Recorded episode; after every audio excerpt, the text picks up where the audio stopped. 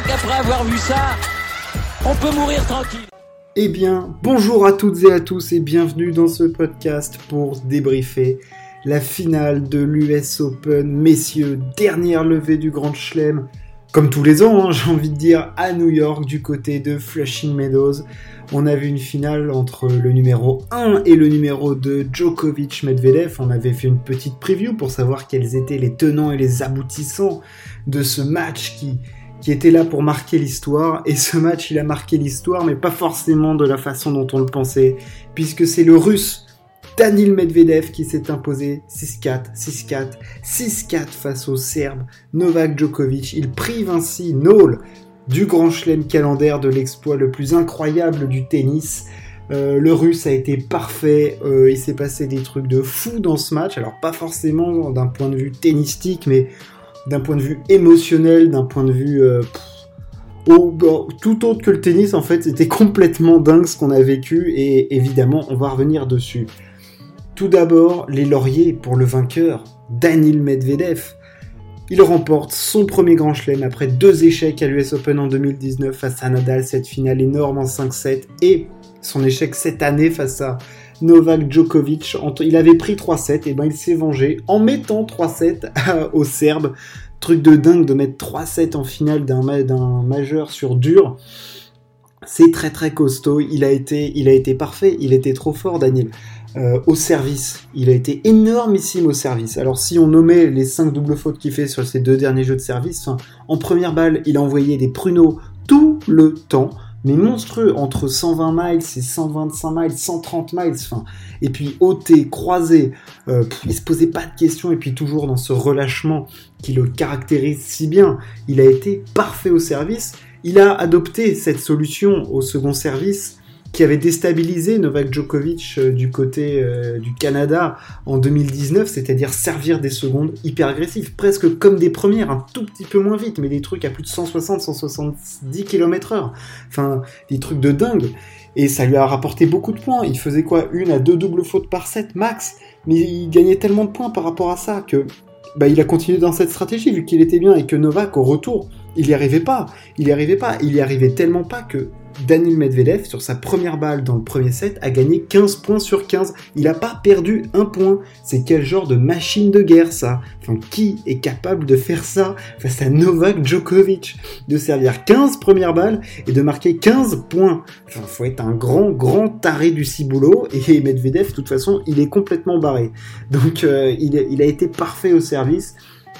Et dans l'échange, il a fait la même stratégie qu'à l'Open d'Australie, avec en plus cette envie indéflectible et, voilà qui l'animait de battre Djokovic, de vraiment d'avoir la niaque, le, feu, le courage d'aller au combat, de rien lâcher. Il lui a pas cédé un mètre de terrain. En défense, il était monumental. Physiquement, il était, mais c'est même pas au point, il était monstrueux. Il a roulé sur Djokovic, certainement un peu émoussé de par la longueur de son tournoi, euh, des matchs qu'il a qu'il a fait avant, où il a perdu beaucoup de sets, il arrivé avec 5h30 en plus, mais Medvedev a roulé sur Djokovic physiquement.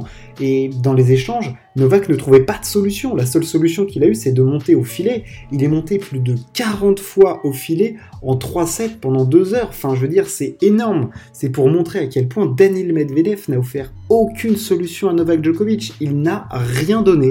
Il a été parfait du début à la fin en revers en coup droit, c'était mais fulgurant. Enfin, je veux dire, en coup droit, il envoyait des sacoches en décalage coup droit. Il se posait pas, il s'est pas posé de questions de toute façon.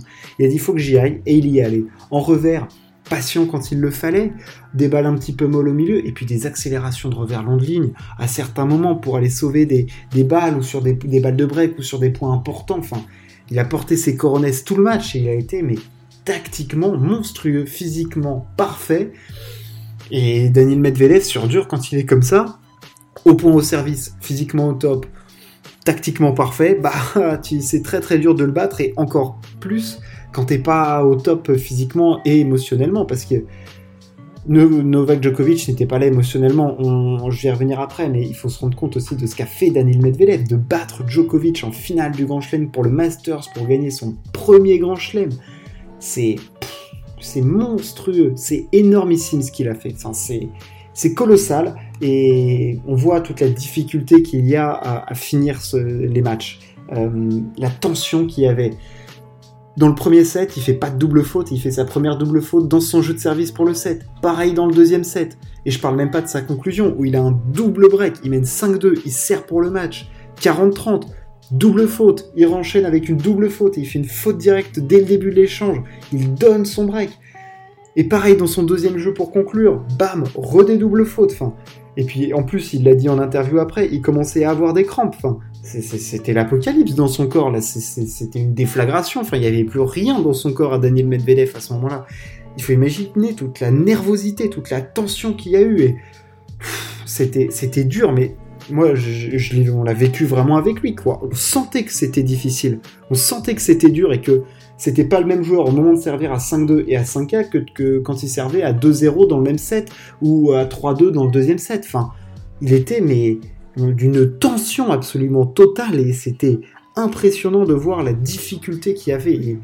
Il l'a dit, il, avait des crampes et il voulait pas le montrer à Novak Djokovic. Enfin, Daniel Medvedev, s'il avait des crampes au bout de deux heures et quart, c'est juste parce qu'il était stressé et tendu. Mais vous imaginez la tension pour avoir des crampes de parce que juste est stressé.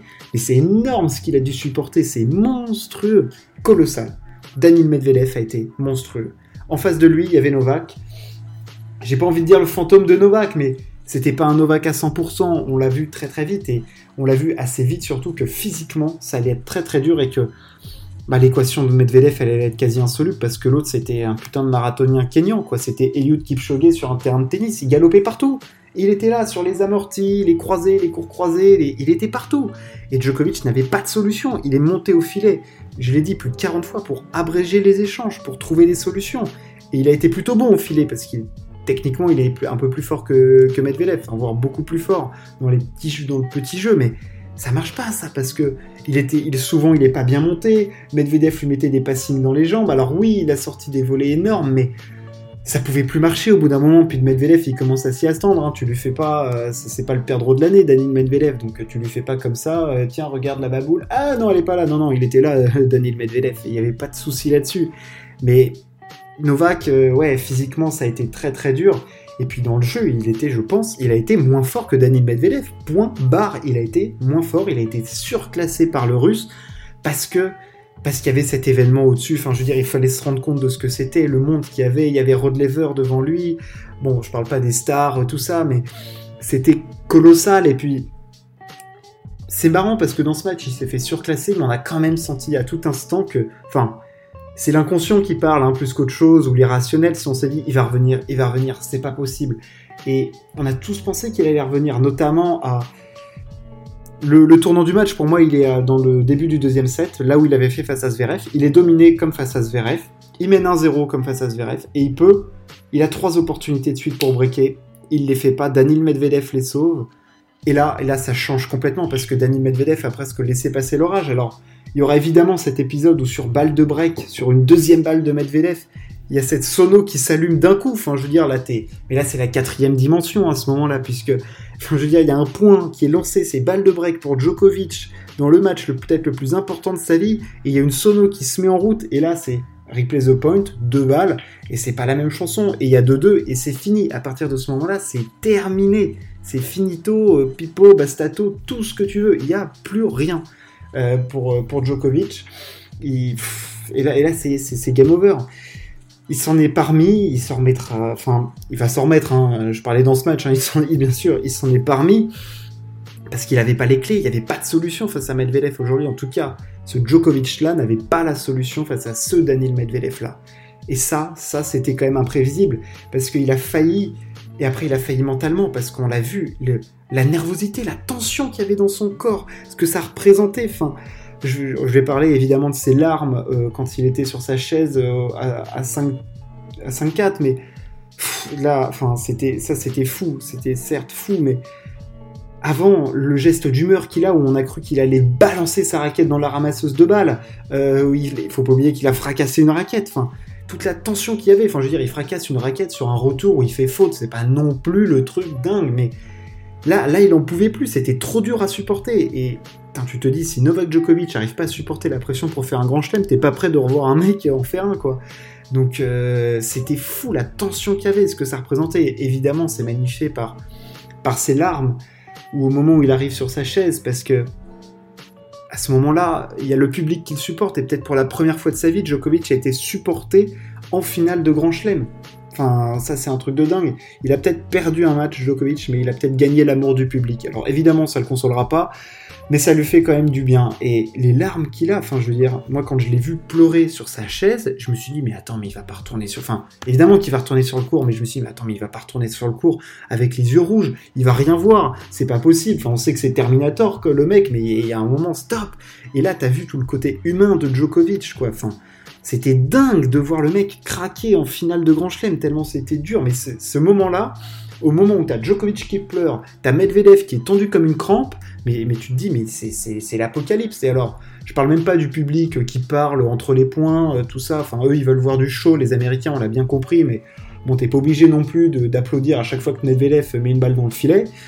Donc c'était assez limite le comportement du public, mais je vais l'occulter parce que je suis là pour parler tennis. Mais franchement, Djokovic, émotionnellement, ça a été tellement fort, il y avait tellement à jouer. C'est là que tu te rends compte de la dimension de l'enjeu et de ce que ça représentait pour lui.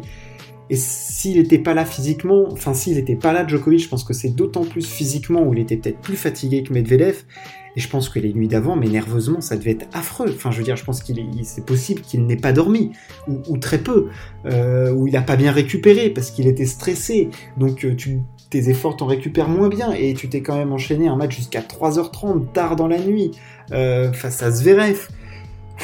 Et tu sais que tu vas jouer en finale du Grand Chelem Medvedev. Enfin, c'est très très dur et je pense que ouais, il avait peut-être pas bien récupéré, il est peut-être arrivé sur le cours fatigué et on l'a vu très très vite qu'il était dans le dur. Enfin, Djokovic dans le dur physiquement, c'était fou et émotionnellement aussi dépassé. Il a été dépassé par par l'enjeu, par tout, c'était, enfin, c'était dingue, mais il a gagné euh, les louanges du public, l'amour du public, parce que oui, ce public lui a bien rendu, et il a été, il a été, il a été beau, Djokovic, dans la défaite, il, il a pas lâché, mais on a senti que, moi j'ai senti que ça le ferait pas à partir du moment où il s'est fait breaker dans le deuxième set, je me suis dit, c'est, c'est pas possible, il peut pas. Il peut pas parce qu'en face, Medvedev est trop parfait, il lui laisse rien, et même si ça va loin physiquement, Medvedev il craquera pas il craquera pas. Et je voyais pas Djokovic dominer physiquement Medvedev sur ce match-là. Et je le voyais pas dominer physiquement. Et je le voyais pas dominer non plus tennistiquement sur ce match. Medvedev était parfait. Il a contré Djokovic, il a pris sa revanche, il allait chercher son premier grand chelem. Alors quelle est la suite maintenant? Euh, pour Djokovic, bah Djokovic, euh, sa carrière tennistique va pas s'arrêter là, loin de là. Il a encore tellement de tennis, de beau tennis à venir devant lui que je me fais pas de soucis pour lui, même si je pense que là il va, il va avoir besoin de faire une pause peut-être de déconnecter, peut-être qu'on le reverra pas suite à la fin de saison. Je pense que là, nerveusement, les deux derniers mois ont été terribles, parce qu'il faut pas dire que la désillusion qu'il a à Tokyo, elle est énorme. Hein. Il repart sans médaille. Alors qu'il venait. C'est-à-dire qu'il passe en un mois, il passe de je peux faire le grand chelem, gagner l'or olympique, mettre tout le monde d'accord, gagner le 21 e à je suis toujours à 20, j'ai perdu une finale où j'étais éreinté, j'ai perdu ma médaille olympique et j'ai même pas ramené une médaille. C'est Même si t'es Novak Djokovic et qu'il va s'en remettre, là sur le moment, c'est dur c'est très difficile à encaisser. C'est hard, c'est d'une violence terrible, et voilà, il va se recadrer, il va arriver évidemment avec de l'ambition, et peut-être qu'il va, enfin, je ne le vois pas ne plus gagner de Grand Chelem. Autant Federer, je sais qu'il n'en gagnera plus. Rafa, on va voir l'état de son pied, on a vu qu'il s'est fait opérer, ça me paraît compliqué en dehors de Roland Garros, et encore ça pousse au portillon. Novak Djokovic, sur dur, il sera là, sur, euh, terre battue, il peut être là, sur gazon, n'en parlons pas, donc je me fais pas de soucis là-dessus. Mais pour la suite de la saison, ça me surprendrait pas qu'il arrête ou qu'il revienne juste pour le Masters. Euh, voilà, mais sinon, je le vois pas, enfin, je veux dire, est-ce qu'il va se battre pour la place de numéro 1 mondial pour finir, faire des comptes d'apothicaire? Je sais pas, je sais pas. Euh, Medvedev, par contre, moi je le vois bien continuer sur sa lancée il a beaucoup de points à défendre sur cette fin de saison, faut pas l'oublier. Il avait gagné le Masters l'année dernière, il avait gagné euh, Paris-Bercy aussi. Donc euh, voilà, il y a beaucoup de points à défendre et c'est pas du tout fini. C'est que le début de quelque chose pour Medvedev. Et je vais bien sûr parler de sa célébration où il fait le saumon. C'est tellement à l'image du personnage, tellement excentrique, tellement décalé, tellement fou. Alors oui, il fait, il a, mimé le, poisson, enfin le saumon, enfin c'est une célébration de foot sur FIFA, c'est L2 plus left, évidemment, pour ceux qui, jouaient à ce merveilleux jeu de foot.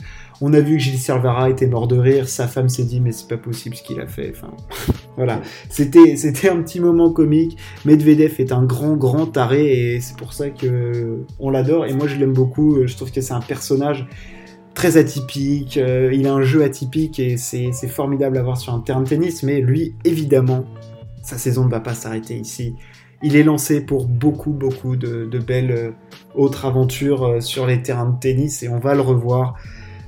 Cette US Open était dingue, on a vu donc du coup le premier sac de Medvedev, le premier sac de Raducanu, alors ça c'est encore plus improbable, mais voilà, on a vécu une quinzaine qui était folle, complètement dingo. Euh, on a vu l'histoire s'écrire sous nos yeux parce qu'elle s'est écrite et c'est pas parce que Djokovic n'a pas gagné qu'on n'a pas eu des moments d'histoire et des moments forts. C'était exceptionnel, on a vécu des matchs fous, on a vécu des histoires de dingue.